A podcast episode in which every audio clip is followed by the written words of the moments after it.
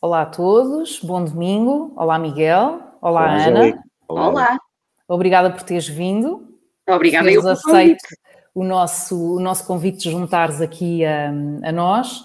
E sem eh, mais demoras, hoje eh, troquei aqui com, com o meu querido Miguel, portanto vou, vou eu abrir Está bem entregue. e, e deixar-lhe depois a honra de, de seguir eh, aqui com o segundo tema que vai, vai dar cabritada pela certa. Um, e por isso eh, começaria eu eh, com o inevitável tema desta semana, que foi a questão do Zemar. Num país como o nosso, no qual a ONU aponta para que portugueses imigrados, portanto somos um país com uma quantidade de compatriotas enorme no, no estrangeiro, realmente é lamentável eh, ver como é que depois nós acolhemos eh, aqueles que, que nos procuram para trabalhar e à procura de melhores condições de vida. Realmente nos últimos tempos vimos na comunicação social aquela, enfim, aquela requisição civil do Zemar, o ir buscar as pessoas e o ir levá-las às tantas horas da noite para, esse espaço. E, de facto foi, foi lamentável e eu, como orgulhosa filha e neta de imigrantes, uh, realmente senti-me extremamente incomodada por ver as pessoas a serem tratadas daquela forma. Relativamente ao, tempo, ao, ao, ao tema em si, um, há várias coisas que nós desconhecemos. Desconhecemos a quantidade de trabalhadores que estão nesta situação, uh, desconhecemos o contrato de trabalho desses mesmos trabalhadores, ou seja, se esse contrato de trabalho contempla alojamento ou não. Desconhecemos se os empresários daquelas explorações agrícolas fizeram algum tipo de, de, diligências para obter os licenciamentos necessários para a construção de alojamento digno para receber estes trabalhadores sazonais ou não. O que é que nós sabemos? E agora, uh, passando uh, aos factos.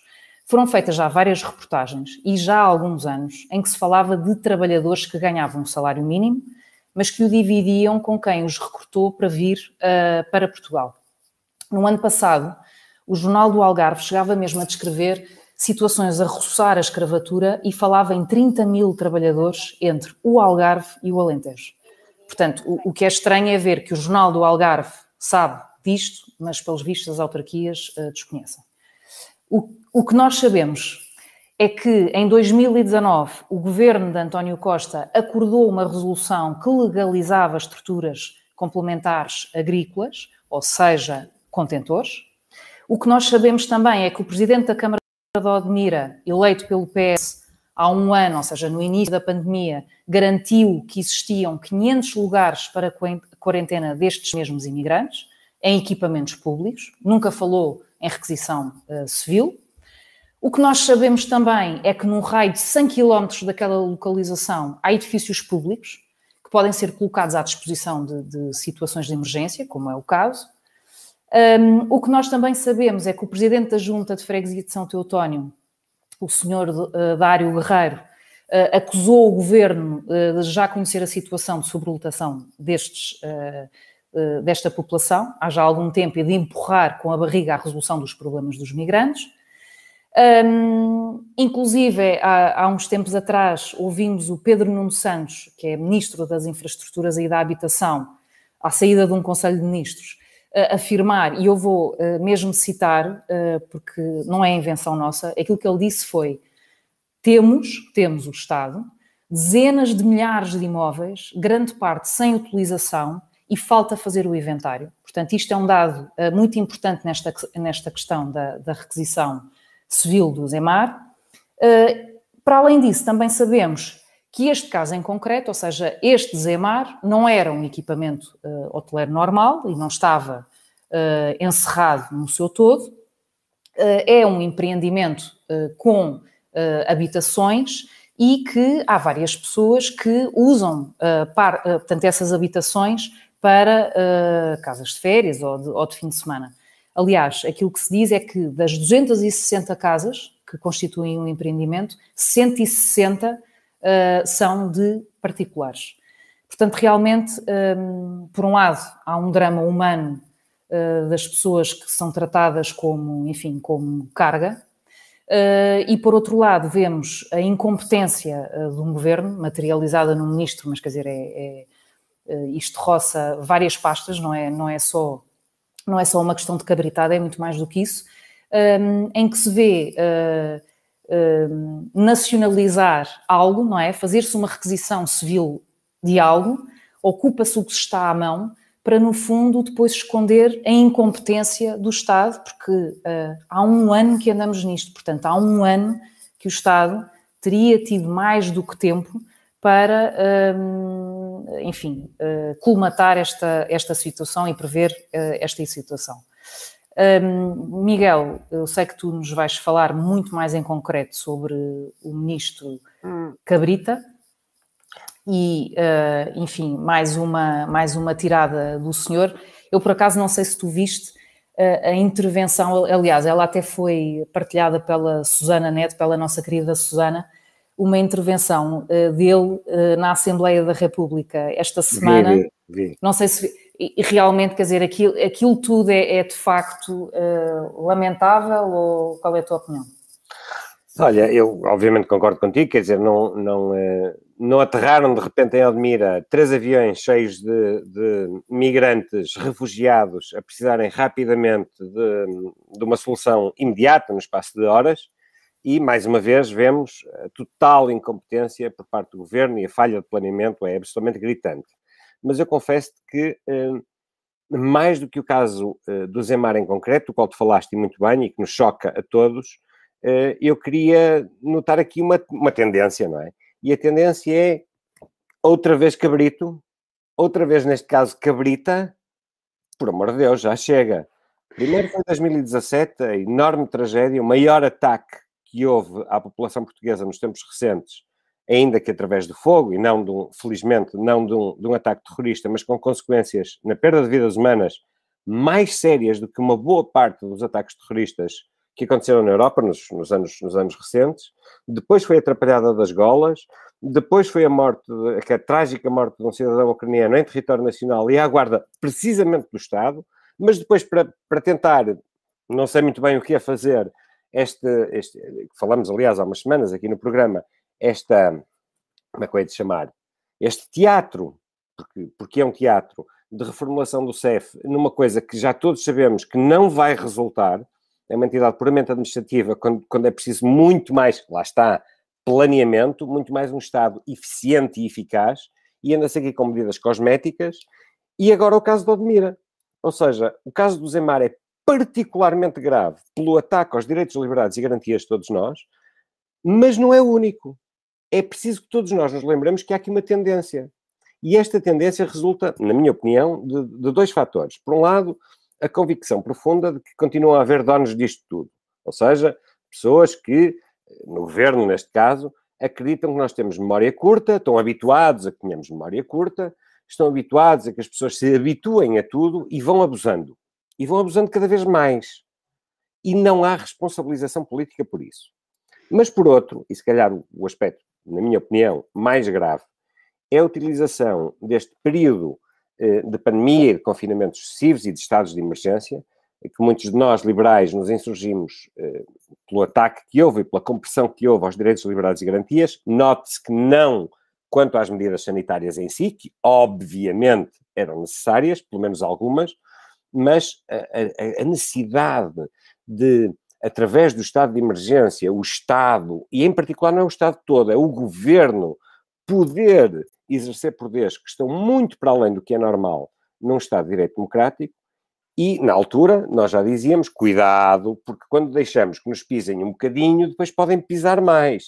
E eu ouvi imensa gente durante, durante este ano a dizer, ah, vocês são exagerados, não estão a perceber que isto é um estado de emergência, que é uma situação excepcional, blá, blá, blá, blá, blá. Bom, o caso de Zemar veio provar o contrário, não é? Veio provar que, infelizmente, temos razão.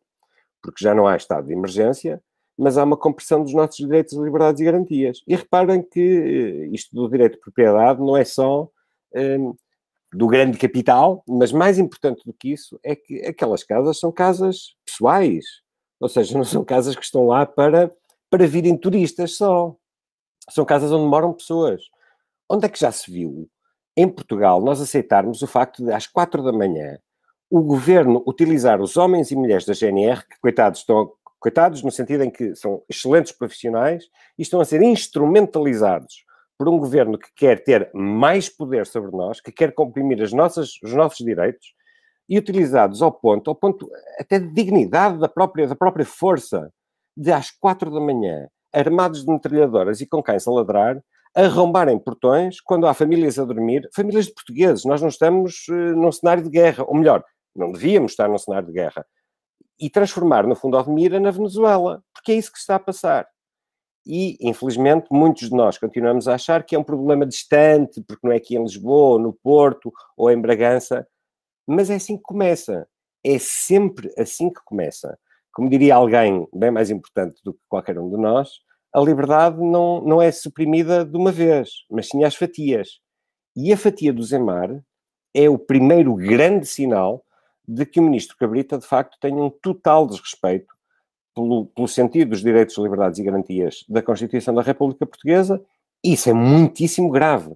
Todos nós nos devemos sentir expoliados com esta utilização de uma muito digna força de serviço de segurança, neste caso a GNR, para fins que são políticos, ou seja, houve, como tu disseste muito bem, uma total falta de planeamento, uma incompetência gritante face a uma situação que já sabia que existia há anos, e segundo, numa situação de emergência que já conhecemos há um ano, mas pior do que isso, pior do que a falta de planeamento, pior do que a incompetência, é esta tentação de exercer o poder contra os nossos direitos de cidadania. Isto é muito, muito grave e, diria eu, implica que todos nós acordemos o que julgo será uma boa parte do tema que a Ana nos trará aqui, não é, Ana?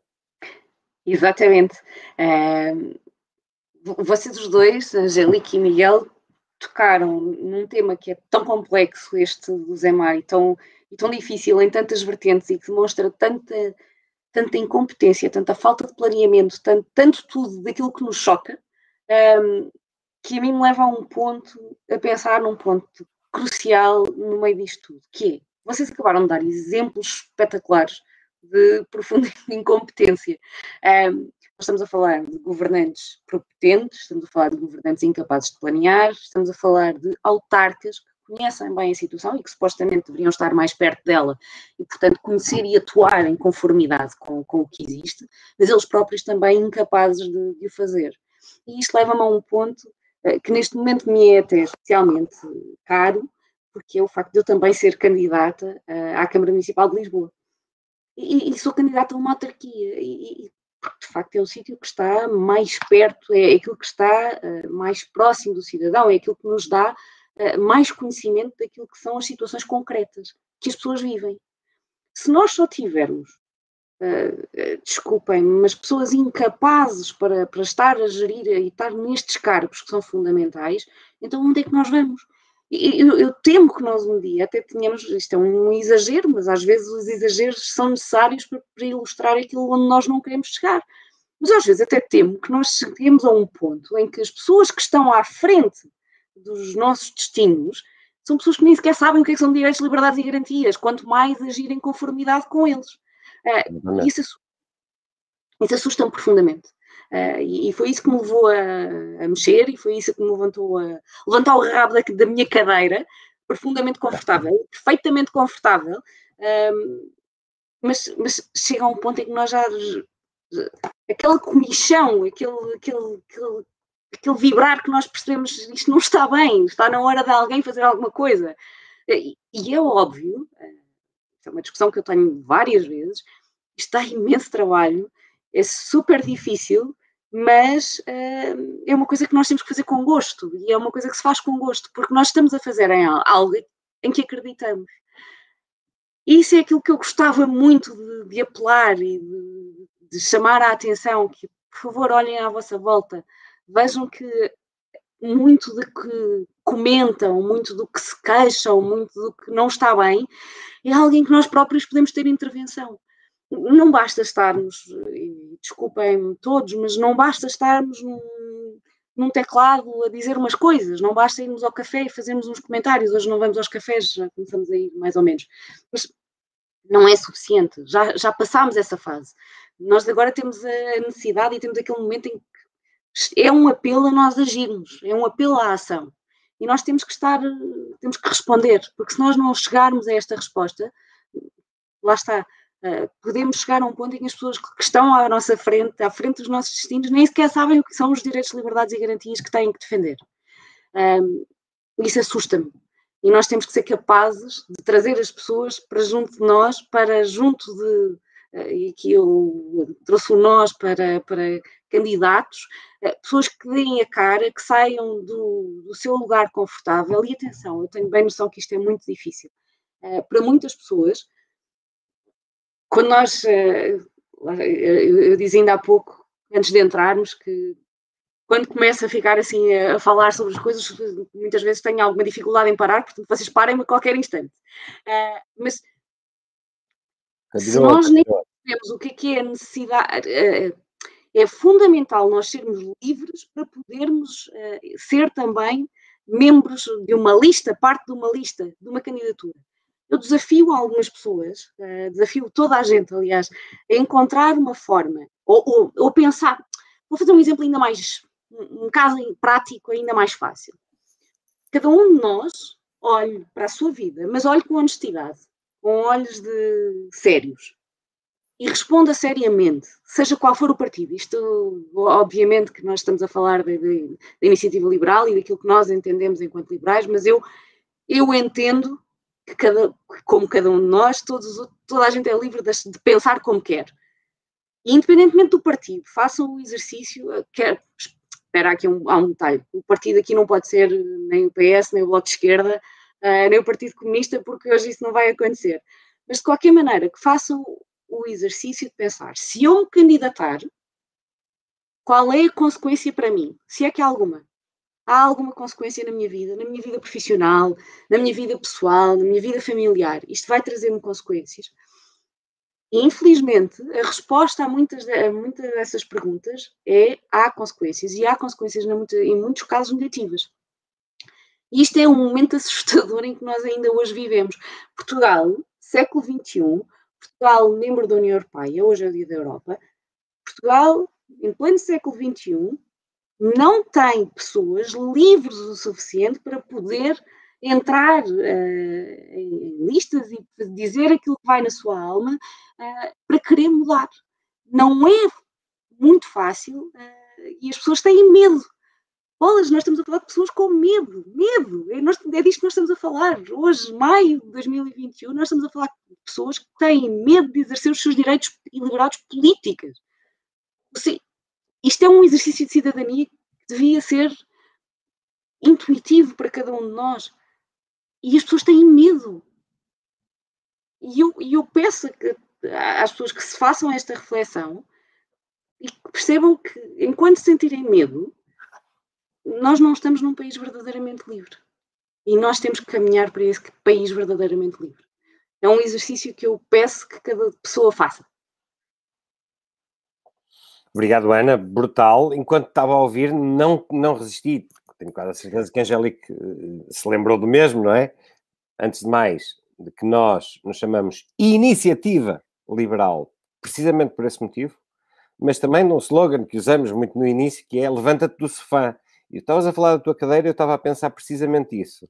Não resisto até de ir mais longe um, e dizer que, de facto, temos democracia, mas falta liberdade, não é? é uma democracia de partidos. De, mas, de mas, isto parece, isto, Miguel, desculpa, mas isto, isto, isto, há pessoas que se calhar que ouvem isto e acham que nós não estamos, a, que não estamos a ser sérios e que isto não é um discurso sério, não é? isto, eu, isto eu lembro-me assim, é, lembro muito de haver malta que, que ficava, aliás, até tenho a impressão que foi numa entrevista da TSF que, que me perguntavam, não, não, não foi, foi no, no programa Inferno, que me perguntavam, mas, mas não há liberdade política? E eu dizia, não, não há. Mas, mas como assim? Não, não há, precisamente pelo que tu nos estás aqui a dizer, não é? Porque as pessoas não se sentem é livres para participar, não é? É, é? é assustador, é porque isto não é só uma questão de. Há dois níveis, obviamente, e nem toda a gente tem disponibilidade, vontade, seja claro. o que for, de, de entrar nisto, e, legitimamente. Agora, muitas pessoas que têm, têm que pensar 50 mil vezes na consequência que isso pode ter. E nem toda a gente tem liberdade e no fim do dia não tem liberdade económica para poder dizer, olha, a marimbar naquilo que vai ser a consequência profissional desta minha escolha, mas o meu direito, a minha liberdade cívica e o meu direito político e a minha liberdade política está primeiro. Não vai haver muitas pessoas a ter esse, e, e como é óbvio e natural, porque no fim do dia as pessoas têm contas para pagar e a família para, para quem tem que prover, uh, e sendo muito pragmático, no fim do dia é assustador, mas isto nem parece que estamos a falar a sério, não é? Isto parece assim uma coisa de, um, de ficção científica horrível, daqueles programas completamente distópicos, daqueles, daqueles filmes completamente distópicos em que cada vez há um bicho qualquer que vai ali a passar e nós temos que o matar e isto muda tudo.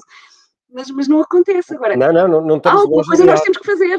Não estamos longe disso. As pessoas acham que isto é ser um bocadinho catastrofista, mas, como, como também há pouco a Angélica estava a dizer, de certeza que, que me vai corrigir nisto, ah, eu não tenho casa no Zemar, não é, com, não é comigo. Não é comigo hoje, não é? Mas daqui a um mês pode ser. Pode ser a minha casa que está em, em causa por, por algum outro motivo. E é pode ser a tenda do Parque Campismo. Designadamente da Costa da Caparica, por exemplo. Aqui Olha, por exemplo, por exemplo, um belíssimo exemplo. Sim, sim, sim. Isso pode... Mas as pessoas, provavelmente, que têm uma, uma tenda no Parque de Campismo, uma rolote, no certo. Parque de Campismo da, da, da Costa da Caparica, eh, se calhar não percebem esse paralelismo com a violação do direito de propriedade no Zemar, não é? Mas, mas também, já agora só mais uma coisa. Tu estavas a dizer essas consequências que podemos ter em termos profissionais e, e não só, mas sobretudo em termos profissionais, e eu estava aqui a pensar que é engraçado que pouca gente percebe quando nós liberais dizemos que queremos menos Estado. Atenção, não é não haver Estado, é que o Estado seja eficiente e eficaz, ou seja, que em vez de termos um cabrito, uh, perdão, um cabrita uh, a não fazer planeamento como deve e depois arranjar aí umas soluções que só prejudicam nós, cidadãos privados, não é? Porque ele não arranja soluções. Hum, se nós tivermos um bocadinho menos de Estado, o Estado tem menos influência na nossa profissão. Ou seja, vou dar até um exemplo limite. Imagina que sou, por acaso não sou, embora esteja aqui numa situação um bocado uh, uh, a meio da ponte, mas eu não sou funcionário público. Um funcionário público pode ter, e aliás eu lembro-me disto ter acontecido sobretudo nos Açores, antes das eleições, pessoas que tinham muito medo de participar em termos políticos porque havia mesmo uh, bufos, olheiros, sim, é mesmo esta a palavra que se tem que usar. E isto existe. Se eu nem queria mais... acreditar quando vi, quando soube da existência é, disto, é? quando vi com os meus olhos, eu não queria acreditar. Sim, sim, sim, isto existe hoje. Eu tive que ver, porque eu, se não visse, juro-vos que eu achava que isto era conversa. Uh, Mas estávamos a exagerar. Se o Estado tivesse menos influência na nossa vida privada, até para um funcionário público, se essa administração pública fosse reconhecida, porque tem muito mérito, há lá imensa gente com, há cá imensa gente com imenso mérito, se fosse mais independente, as pessoas sentiam-se muito mais livres. Ou seja, o conceito de democracia formal, através dos partidos que mandam, e o conceito de exercício da liberdade é algo que nós temos mesmo que despertar, sobretudo nestas autárquicas.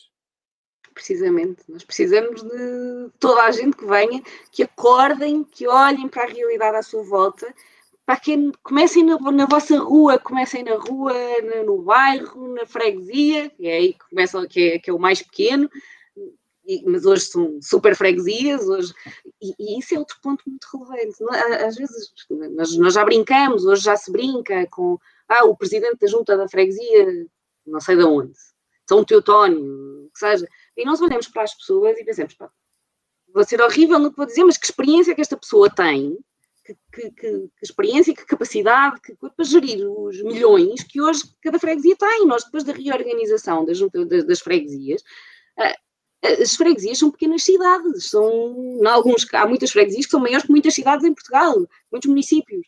Ah, é preciso saber gerir isto e saber olhar mais do que. Não vou simplesmente olha, limpar o passeio. Já era ótimo se todos os passeios estivessem limpos. Atenção, ah, já era um espetáculo. Mas não chega. Aliás, este caso claramente mostra que num sítio pequeno, mas com grande importância, uh, nesse caso, em termos de, de, uma atividade económica, que é a agricultura, do turismo, de tudo isto, o impacto que, que tem um autarca uh, e uma pessoa que tem que conhecer aquilo que se passa ali, uh, o impacto que tem e aquilo que pode fazer de diferente na vida daquelas pessoas. É disto que nós estamos a falar. Não chega nós comentarmos, estarmos sentados a dizer olha o Zemar, olha as pessoas que têm casas de férias. Eh, Quase me atrevo a dizer, não chega ao chega, não chega a andar aos berros. Mas, não, mas, mas Miguel, é, acabaste para, de dizer. andar aos berros, mas quem é que chega à frente para fazer esse, esse é, outro é ponto Esse é outro ponto muito relevante. Um, a, a, a, meu ver, em termos de, de, de, de autárquicas e de participação cívica, e nós, por algum motivo, nós temos na cabeça que só ganha quem grita mais alto. Pois. Tem que gritar, tem que gritar, pode dizer a maior enormidade do planeta, pode dizer a coisa mais estúpida do mundo, mas só ganha quem grita. Uma pessoa que tenha uma, uma, uma postura uh, razoável, uma postura de bom senso, uma postura. Uh, eu, eu, a postura que nós temos que ter na vida em sociedade. Eu não vou andar na rua aos gritos com, com pessoas que não, com quem eu não concordo. Não vou andar à estalada, não vou andar a fazer nada dessas coisas porque é que em política isso tem que ser feito? Porque é que nós temos que fazer isto? É que só ganha quem fala mais alto? Eh, é, é um ponto que me deixa profundamente. Eh, olha, é decepcionante. É uma coisa que me decepciona profundamente em política, é uma coisa que me decepciona muito. E eu quero acreditar, como sou uma otimista, quero acreditar que isto um dia as pessoas vão perceber que falar mais alto não interessa nada, nós não precisamos de bullies, os bullies da nossa vida desaparecem um, e ganham as pessoas razoáveis, ou seja, pessoas, pessoas que conseguem falar com calma, mostrar aquilo que têm a mostrar, sem dar aos gritos, sem, sem fazer esta. Sem fazer sem radicalização. Mais de circo, isto é um circo, nós parece que andamos num circo, é literalmente um circo de feras, mas, mas porquê? Oh. Não preciso disto. Oh, oh, oh Ana, e, e, e relativamente à participação feminina, o que é que tu achas que falta? Para que haja de facto mais mulheres na política, porque é, é um mundo muito masculino ainda, não é? Esse é outro tema muito. Oi, Miguel, capa, agora não podes. Uh, esse é outro tema que eu acho que. Bem, acho que podíamos ficar aqui o dia inteiro. Oh, Ana, não percas o raciocínio, mas disseste uma coisa que eu tenho que responder. Sim, posso, porque também eu sou feminista e eu sei que isto não é consensual no meu próprio partido, mas sim, lá por ser homem, tenho um papel importante uh, nisso. Não é lá por ser homem, lá por seres homem, por seres é homem, ou mulher, ou whatever, toda a gente tem um papel importantíssimo. Exatamente. Não é preciso ser feminista, é que esta é a hum. minha questão.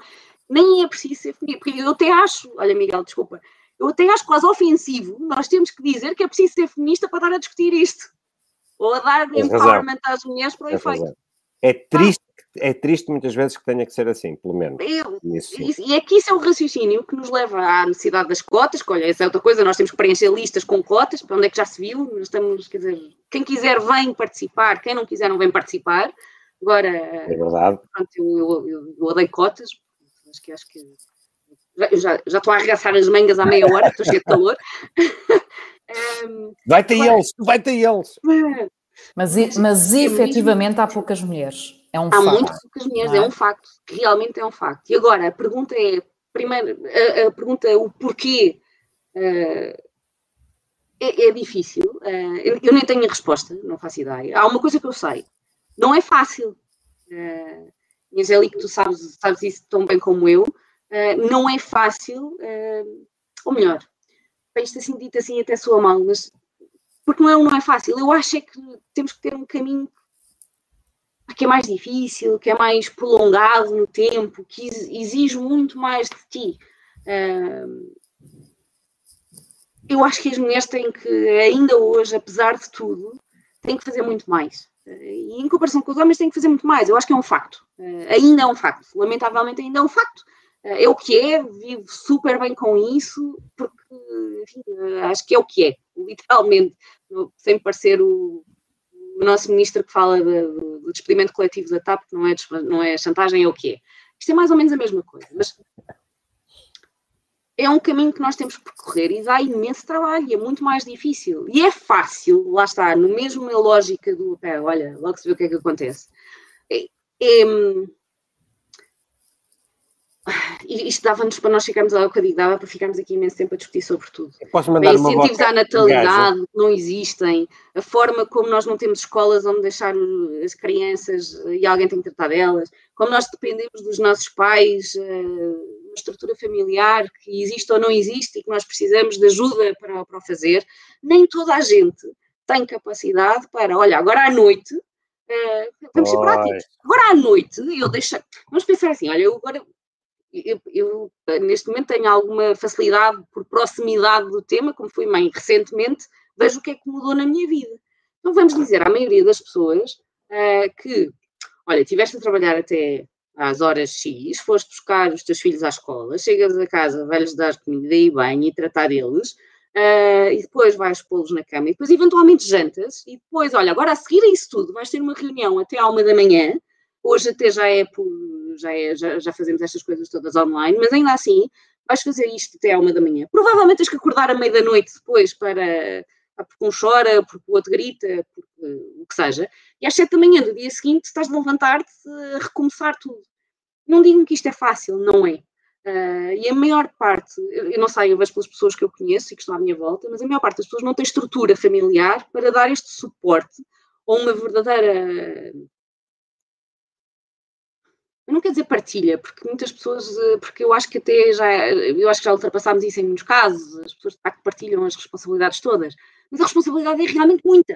Uh, e, e, por isso, uh, também muitas, muitas vezes nós não queremos abdicar de uma coisa em função da outra. Sei lá, uh, pode, posso eu não querer abdicar de ver o que seja, relativamente ao meu filho, eh, para estar numa intervenção política. É preciso pensar a longo prazo, até a médio prazo. O momento, o choro, eh, o cansaço, a necessidade de comer ou de, lá, de acabar o trabalho que não conseguiste durante o dia, isso impõe-se impõe naquilo que é depois a necessidade de intervenção cívica. E as pessoas dizem, ok, isso é giro, mas tem que comer. Oh, Ana, deixa-me deixa utilizar aqui um exemplo prático, se me permites. Um, e não é nenhum mansplaining, nota, já vais ver porquê. Eu, há uns segundos atrás, ia dizer, ah, deixa-me dar aqui uma boca de gajo. Eh, uma das sensações que eu tenho de... Pá, it is what it is. Estamos um, em maioria, Miguel, cuidado. Go for it. É, é, um sinal de que o programa está a correr bem, não é? Um, e eu dizer, a sensação que me dá às vezes na política, e enfim, já tenho alguns anos disto, on and off, on and off, e geralmente, quando estou off, é porque me farto. Um, e farto-me porquê? porque é preciso muito tempo para a política. E, e, e desculpem-me, todos os meus colegas de vários, dos vários órgãos políticos onde eu estive e ainda estou. Epá, mas a maior parte das vezes, aquilo podia-se fazer em meia hora e faz-se em três horas. E vá lá que agora é por Zoom, porque, como disseste e bem, quando se tinha que ir a uma sede e estar até uma da manhã, não há pachorra. Não há pachorra. O modelo de participação está errado e eu acho que é por acho, isto é por achismo, que é por isso que não há mais participação eh, das mulheres, mas também de muitos homens, porque não há pachorra. O modelo de participação é, é, é, é de dois tipos. Ou é tipo uh, clube de futebol, portanto, vamos todos para uma sala bater palmas ao cacique local, ou então vamos todos para uma sala debater em consequências, que é como estar no café a beber umas cervejas. E o sentido prático de que o que é que nós podemos fazer diferente? Como é que a minha ação pode de facto ter resultados? Isso é que está a faltar. É a cidadania ativa, é o tal levantar do sofá e fazemos nós. Não estamos à espera de Dom Sebastião, fazemos nós. E a propósito disto, deixa-me pegar no tal exemplo prático. Angélica, tu há bocado estavas a, estavas a falar do Zemar e da incompetência gritante, absolutamente gritante, dos governantes, neste caso socialistas, todos eles, portanto, desde a Câmara até o Governo, e eu estava, on the back of my mind, a pensar Hum, isto era interessante. Interessante era perguntar a Angélica, que vou perguntar agora. Então, e Angélica, o que é que um liberal fazia de diferente? Ou, neste caso, o que é que uma liberal fazia de diferente? Se fosses tu a ministra, se fosses tu a presidente da Câmara, aliás, desculpa, desculpa, não é se, é quando fores tu a ministra, quando fores tu a presidente da Câmara, o que é que vais fazer diferente numa situação destas? Olha, eu, eu acho que temos que ver as coisas, de facto, como tu dizes, de uma perspectiva muito prática e uh, quando há pouco dinheiro, uh, conseguimos aguçar aqui um bocadinho o engenho. Recuperando ali as palavras do, do, do Ministro da, da Habitação, Ui, que em, que diz que, em que diz que tem, uh, ou seja, o Estado tem milhares de metros quadrados de património, eu faria exatamente isso, que aliás o atual governo do Partido Socialista está a fazer, que é um inventário de tudo aquilo que tem, mas com prazos, não é? Porque eles andam a fazer este inventário, mas não há prazos, não têm responsabilidade nenhuma, hum, até porque ninguém os pressiona para coisíssima nenhuma. Portanto, demora o tempo que demorar. Até lá, eu faço as requisições civis que, que me apetecer. Uh, esta semana, inclusive, falou-se do processo de insolvência uh, do Zemar e quer dizer, se isto fosse visto de uma ótica do setor privado, era um escândalo, porque tu tens um processo de insolvência que decorre com várias fases. E tu não podes estar a tomar posse quando o processo de insolvência uh, deu os primeiros passos, não é? Tu, Aquilo foi spinning, claro, do governo, não é? Não é? São os maus, são os maus. E, e, nós é que somos os credores principais, quer dizer, isso não pode ser. Quando o processo de insolvência se esgotar, é que tu podes efetivamente tomar posse e se uh, o, o processo não tiver sido discutado. Portanto, o que é que um governo liberal faria? Faria de facto um inventário do património que tem, criaria, tal como os fundos de investimento fazem, carteiras umas para, com, para, para rendimento, um, para que haja lucro dessa, desse património que tu tens para gerir projetos do Estado, para ajudar pessoas que efetivamente precisam. E outra parte do património seria uh, para projetos de acolhimento, como é o caso. Se o, se o Estado é um dos maiores uh, proprietários de Portugal, por que não afetar parte daquilo que tem, deixar o mercado seguir os seus trâmites e afetar uma parte daquilo que tem para acolher as pessoas nesta situação e noutras. Vítimas de violência doméstica, pessoas um, em uh, fases muito complicadas da sua vida, em que de repente, ou por doença ou por outra questão qualquer, uh, perdem os seus rendimentos. Quer dizer, não, não é só este caso agora em concreto. Isto era o que eu acho que um partido liberal faria. Ou seja, quando nós dizemos de facto hum, menos Estado, nós não queremos dizer que vamos acabar com o Estado. Nós, aquilo que queremos é que haja menos Estado, mas que haja uh, o pragmatismo que as contas públicas uh, exigem e queremos também uh, tratar o dinheiro público e o património público com o respeito merecido. Quer dizer, isto não é da, da, da casa da Joana, isto é de todos, caramba. E temos que saber gerir as coisas convenientemente. Portanto, isto eu acho que era o que um liberal eh, faria, de facto. Oh, desculpa, mas deixa-me só, só insistir só mais um bocadinho, já vais ver porquê. Porque eh, confesso que a mim mete imensa impressão a ver esses milhares e milhares de metros quadrados de património do Estado que, que nem se sabe quantos são, nem, nem, nem para que estão, que estão a servir.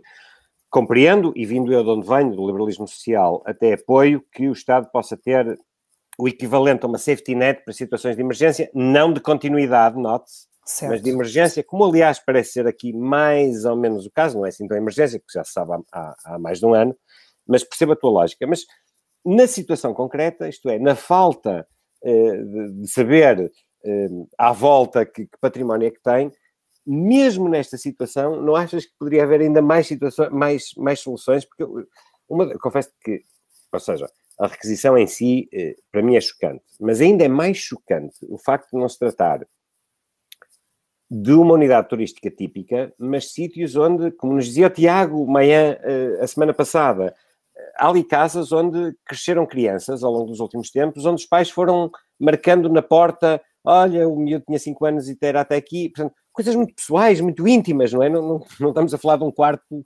descaracterizado de um hotel do aeroporto, não é? Uma coisa completamente diferente, choca-me muito. Verias outras soluções? Mais. Essa, essa efetivamente seria outra hipótese. Aliás, tu no início da pandemia tiveste uh, administrações hospitalares que de forma direta fizeram contratos com unidades hoteleiras, como tu sabes, quer dizer, foram completamente encerradas, sim, portanto, sim. estavam às moscas, para receber os profissionais de saúde, não é? Porque, como tu sabes, quer dizer, agora já sabemos muito mais sobre esta maldita pandemia, mas no início sabia-se muito pouco, um, e era perfeitamente normal que as pessoas tinham receio, e principalmente os nossos profissionais de saúde, tinham receio de ir para as, para as suas casas e de infectar uh, as suas claro. famílias. E, portanto, escolhiam uh, auto-isolar-se uh, nesses, nestes estabelecimentos. Por isso, porque é que uh, não, enfim, nesta, nesta forma um bocadinho mal pensada e mal gerida, porque é que o Estado não olhou para unidades hoteleiras que estão completamente, enfim, enfim encerradas e que acredito que haja ah, muitas naquela, naquela zona, caso não queira pôr à disposição património seu e que esteja completamente devoluto, ah, então sim, fazer um contrato diretamente com essas unidades hoteleiras para acolher estas pessoas, até porque com a agravante de que estas pessoas de quem nós estamos a falar nem sequer são pessoas infectadas. São pessoas claro, saudáveis claro. que testaram negativo à Covid. Ok. Muito bem, era precisamente por aí que, que também me cheirava que iríamos, mas sim, como, como, se vê, até aqui num programa nós conseguimos arranjar mais soluções do que a cabritada que, que, nos, estão, que, que nos estão a habituar e a comprimir os nossos direitos. A Angelique tem que ir a ministra rapidamente. Rapidamente. É isso que dizer, não é? Portanto, Malta toca aqui a, a forçar a Angelique a tornar-se ministra rapidamente. Mas para isso, para isso, fica subjacente aquilo que a Ana nos estava a dizer sobre a importância da participação. E Ana, eu acho. Vocês, we need you to come. Uh... Miguel, caleito. Não, não, não. Era exatamente isso que eu queria que, eu queria que tu dissesses. Uh, ou seja, o que te ia perguntar, que é que apelo fazer um, para termos uma nova política, ou seja, para que, para que as pessoas verdadeiramente acreditem que vale a pena uh, levantar-se do sofá um, e ajudar a fazer uma política de uma forma completamente diferente, sem ter esta clubite por um lado ou esta conversa totalmente inconsequente por outro. O, o, tal, o tal não vale a pena estarmos aos berros ou conformados. Há aqui uma forma de mudar o mundo. Como fazer isto, Ana? Olha, eu vou tentar a minha perspectiva de quase adolescente, eh, mas é, é de feito fabrico. Eu sou uma pessoa tremendamente otimista. Uh, e, e vejo sempre, vejo tento sempre encontrar o bom nas coisas. Uh, eu, eu, consigo falar da minha experiência. Isso é aquilo que, que me é mais fácil, é aquilo que consigo mais facilmente transmitir. Quando nós achamos que o que é que eu posso fazer? Que, se eu sou só uma pessoa, né, o que é que eu posso fazer? Em primeiro lugar, não é verdade. Nós podemos fazer imensas coisas. Um, não estamos sozinhos, uh, porque eu posso-vos dizer, eu achava que não havia pessoas liberais em Portugal e, e, e hoje estamos aqui e, e, eu estou aqui. Eh, logo aí, claramente não estamos sozinhos. E temos que deixar, eh, e isso é um rumo que eu acho que é mesmo importante para Portugal, eh, pegando na tua palavra, Miguel, no Clubite, se vou dizer assim uma coisa que se calhar é muito pouco politicamente correta, mas se És calhar. livre, talhe. Eu. Não, não, é isso, é, é, o que é. Se se calhar eu for quiser achar que algo não está bem e por isso vou entrar num partido político para tentar mostrar a minha posição e dar, dar a minha ideia e a minha participação sobre o que eu acho que deve ser feito ou que pode ser a minha colaboração certa para aquilo vamos não ter ilusões. Se nós vamos para um partido grande, ou como qualquer outra coisa que se nós vamos para algo muito grande, é muito mais difícil nós fazermos o caminho. É muito mais complicado nós encontrarmos as pessoas certas com quem falar.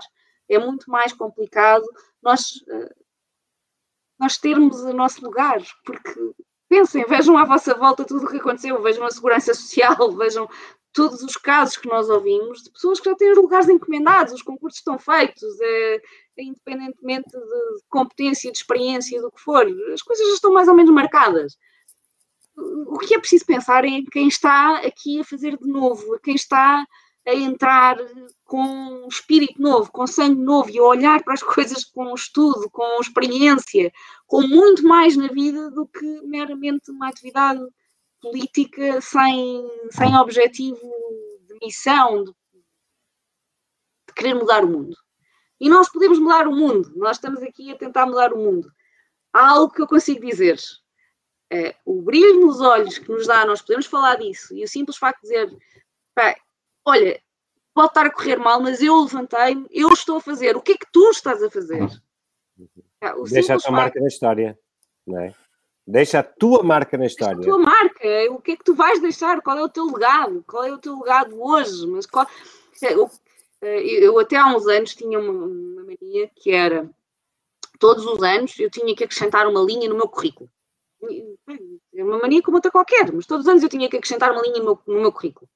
Agora, é, todos, toda, toda a hora eu tenho que pensar para o que é que eu fiz para, para isto melhorar, o que é que eu fiz, o que é que foi o meu caminho, o que é que eu deixei, o que é que eu que é que eu consigo incutir, o que é que eu consigo inspirar, para que seja uma pessoa, não interessa. Mas venham, é porque não há sensação melhor do que esta. Mudar o mundo e nós podemos mudar o mundo. É isso mesmo. Meus caros, eh, esta semana portámos-nos aqui um bocadinho mal. Uh, sim, uh, passámos um bocadinho da hora. Obrigada, minha querida Ana, por eh, teres vindo e por, ter, uh, e por, ter, feito este apelo. Realmente é, é, muito necessário. Não somos um partido de gritos, somos um partido de gente que estuda os dossiês, que procura saber. Quando não sabe, vai procurar e depois hum, tenta estudar e ver a melhor solução possível. Uh, portanto, se tiverem dúvidas, se quiserem mais informações, contactem-nos. Uh, todos os contactos estão aí à vista de todos uh, e juntem-se à Iniciativa Liberal. Muito obrigada, um bom domingo. Obrigada, Miguel. Obrigada por me teres aqui deixado esta, fazer esta entrada. Obrigada, Ana. Obrigada. E vamos nos vendo por aí. E bom domingo. de ti. Exatamente. Bom domingo a todos.